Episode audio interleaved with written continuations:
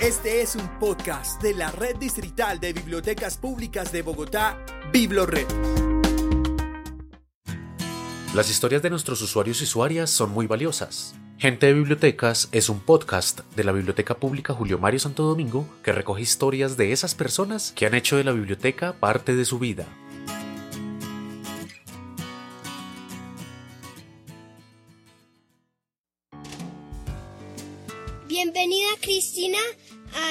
Gente de Bibliotecas. Gracias, muy amable por la invitación. Si tuvieras 10 años, ¿qué quisieras hacer? Con 10 años, pues me gustaría algo que no hice, el cine, ser como actriz de cine.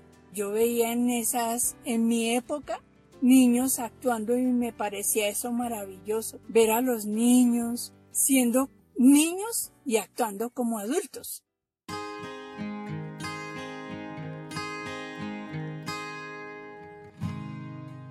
¿Cuál fue la primera biblioteca que recuerdas haber conocido y qué hacías allí? Cuando estaba estudiando en bachillerato, tenía que presentar mis trabajos. Entonces yo, ah, como vivía en el centro, yo acudía allá y, me parecía sencillo llegar allá porque los que estaban atendiendo allá nos resolvían, nos buscaban en las cosas que nosotros necesitábamos y ellos ya sabían los textos, los libros y ellos nos los facilitaban únicamente llenábamos una papeletica y luego nos la llevaban al puesto. Eso era más o menos lo que se hacía ahí. ¡Qué tecnológico!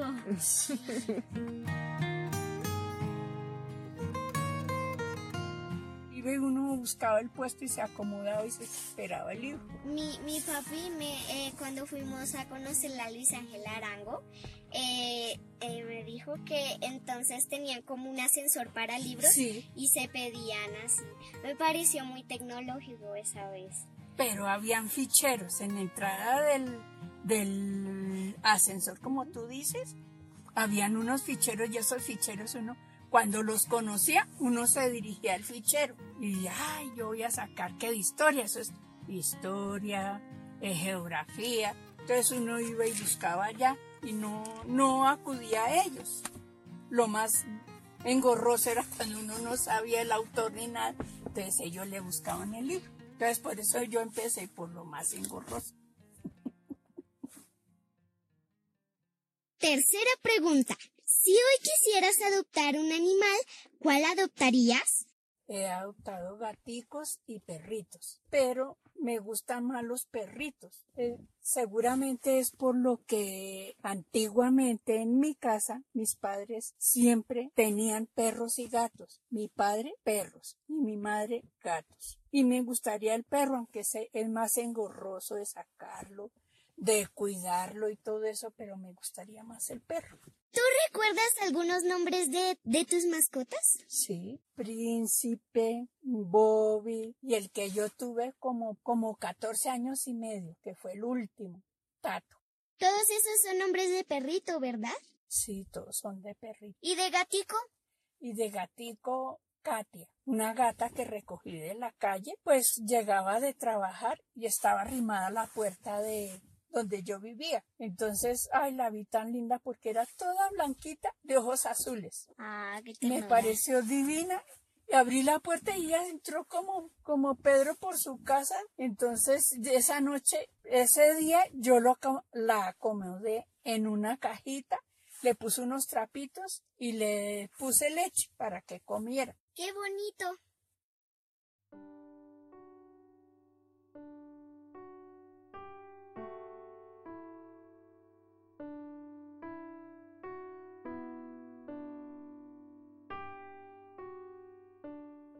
Cuarta pregunta. Si tuviera fuera un libro, ¿qué título le pondrías y por qué? Si mi vida fuera un libro, sería la, la señora que acompañó a sus padres por mucho tiempo hasta el día que yo los enterré, porque por lo general los hijos somos muy desagradecidos y siempre...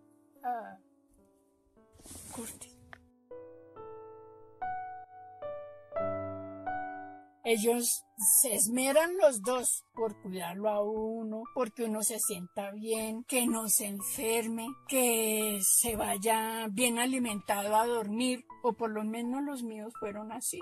Que, no le falte nada. Claro que nosotros no tuvimos tanta comodidad, pero sin embargo ellos se esmeraban por nosotros, que, que los domingos sacarnos a pasear porque ellos decían, que toda una semana estudiando y que necesitamos como un espacio para recreación, como eran los sábados y los domingos. Los sábados, claro que parte lo dedicamos era para limpiar la casa, para asearla. Y el domingo siempre mi papá estaba pendiente de sacarnos a algún lado, que era los pueblos cercanos de Bogotá. A nosotros no nos faltara ni vestuario, ni comida, ni estudio, pues él se esmeró un poquito más porque yo recibí mi educación primero en los años primeros en colegio. Siempre fue en colegio, no en escuela, como en esa época que todos iban para la escuela, pero no. En el caso mío no fue así, fue en colegio.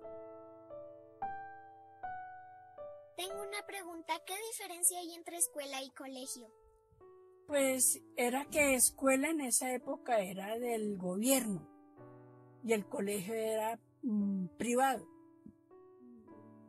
Entonces eh, era lo que el estudio que ellos diseñaban para enseñar en las escuelas y aún más que ahí creo que recibían algo de comer, les daban a los niños. En los colegios no, en los colegios a uno el papá le daba plata. Yo recuerdo que en mis primeros días mi papá nos daba cinco centavos para las once.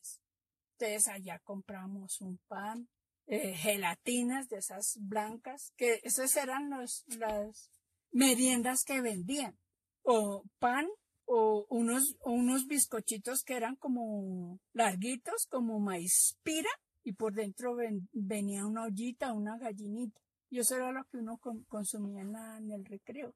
Y entonces todo costaba mucho menos antes, demasiado menos. Claro, o dulces. Había unos dulces grandes que por cinco centavos le daban 20 dulces. ¡Híjole!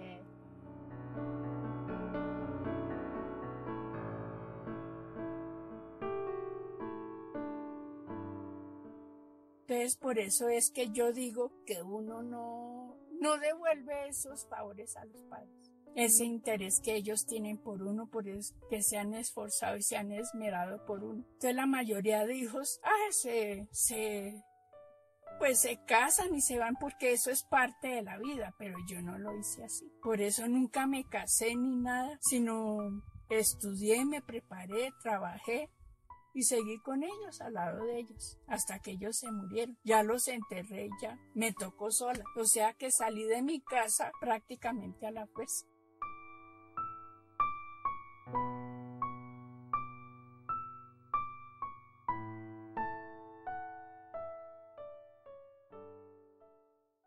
Esta es parte de la historia de Cristina Soto, usuaria que frecuenta la Biblioteca Pública Julio Mario Santo Domingo desde que abrió sus puertas. Cristina va mucho a los talleres del mediador cultural y le encantan los clubes de adulto mayor.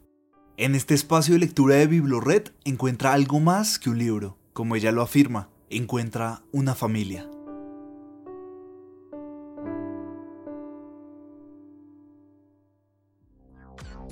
Escucha y descarga todos nuestros podcasts y contenido de audio en la sección Biblored Podcast en www.biblored.gov.com.